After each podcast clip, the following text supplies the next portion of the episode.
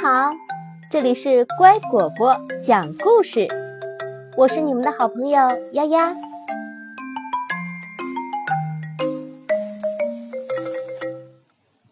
弗洛格找河流。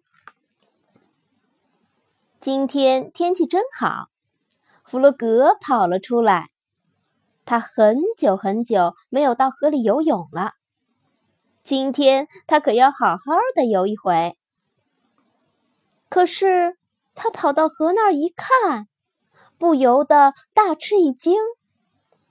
河里的水几乎全干了，河床上的泥沙都露出来了。这是怎么回事？河里的水到哪儿去了呢？弗洛格决定去找小鸭，也许他知道是怎么回事。他心事重重地走过河床，小鸭家也没有水，房子前面的花全都枯萎了，无精打采地趴在地上。他们肯定好久没有喝过水了。弗洛格难过的想，在房子后面，弗洛格找到了小鸭。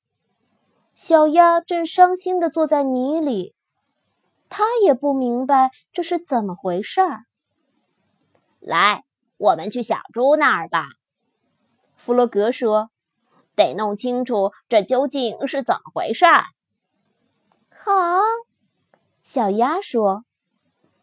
他们来到小猪家，小猪看起来忧心忡忡的，菜园里的菜都干了。苹果树上的苹果也不长个儿了。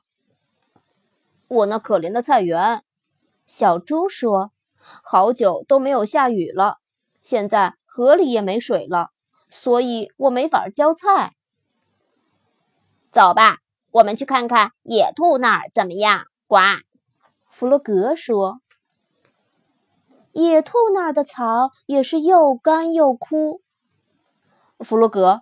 这是怎么回事呀？我在书里研究了好久，也没弄明白。野兔问：“我也不知道。”弗洛格摇摇头：“我们去问问老鼠吧。老鼠去过很多地方，也许他知道。”大家都担心极了，他们一起去找老鼠。老鼠有一条船，而且。他对河流挺内行的。刚走到山坡上，他们就看到了老鼠搭的帐篷。老鼠在不远处正悠闲地钓着鱼。嗨，老鼠！弗洛格大声叫道。老鼠转过身来，看到大家都走过来了，他高兴地说：“你们看，今天的河多美丽呀！”上钩的鱼也特别多，大家一块儿来钓鱼吧。可是我们那儿的河里一点水都没有。弗洛格有些疑惑：“我的花儿全干死了。”小鸭焦急地说：“我的菜也全都渴死了。”小猪伤心地说：“对呀，水到哪儿去了呢？这是怎么回事？”野兔不解地问：“这可怪了。”老鼠说：“这儿的水满满的呀，怎么你们那儿就没有水呢？”来到船上来，我们去看个究竟。老鼠把船开过来，大家跟着上了船。小船在河里行驶了一会儿，很快就到了河的上游。弗洛格终于明白为什么河里没水了。原来有一大堆树枝、石头和泥巴在那里，把水堵住了。这是个水坝，弗洛格说：“就是这个水坝把水截住了。”嗯，是河狸干的。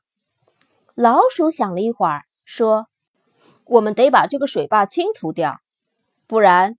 河水还是没法流到下游去。我们站成一排，一个接一个的传递石块和树枝，这样干起来比较快。”野兔说。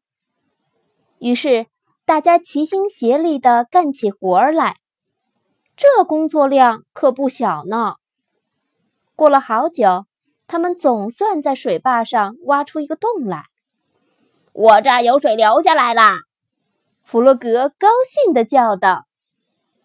渐渐的，洞越来越大，接着一个大树墩被搬开了，哗！水漫过堤坝冲了出来，太好了，河里的水又开始往下游流了。大家你看看我，我看看你，都很兴奋。他们今天可是干了一件大事儿。要我开船带你们回家吗？老鼠问。不啦，我要先游会儿泳。小鸭和弗洛格异口同声地说：“河里又有水了，真棒！”他俩跳进水里，开心地游了起来。野兔和小猪上了船，老鼠划着船载着他们顺流而下。弗洛格和小鸭游完泳后也爬上了船，他们决定去小猪家。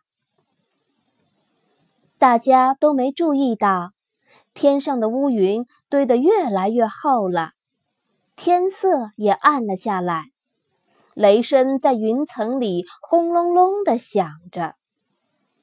弗洛格感到有雨点落在头上，咦，下雨了！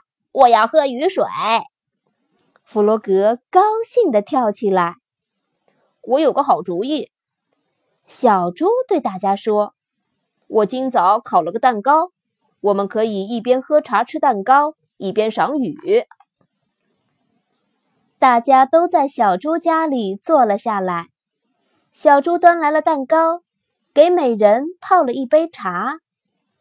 窗外的大雨还在哗啦哗啦的下着。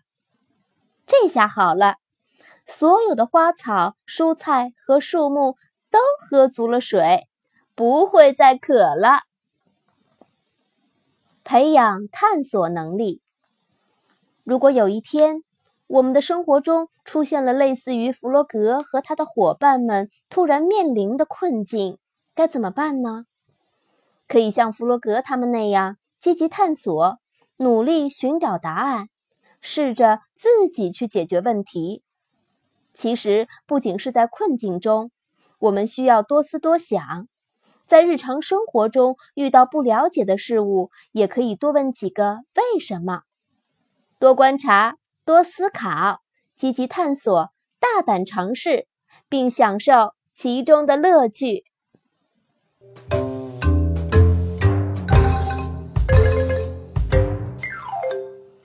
今天的故事讲完了，感谢收听，更多故事请关注微信公众号“乖果果”收听哦。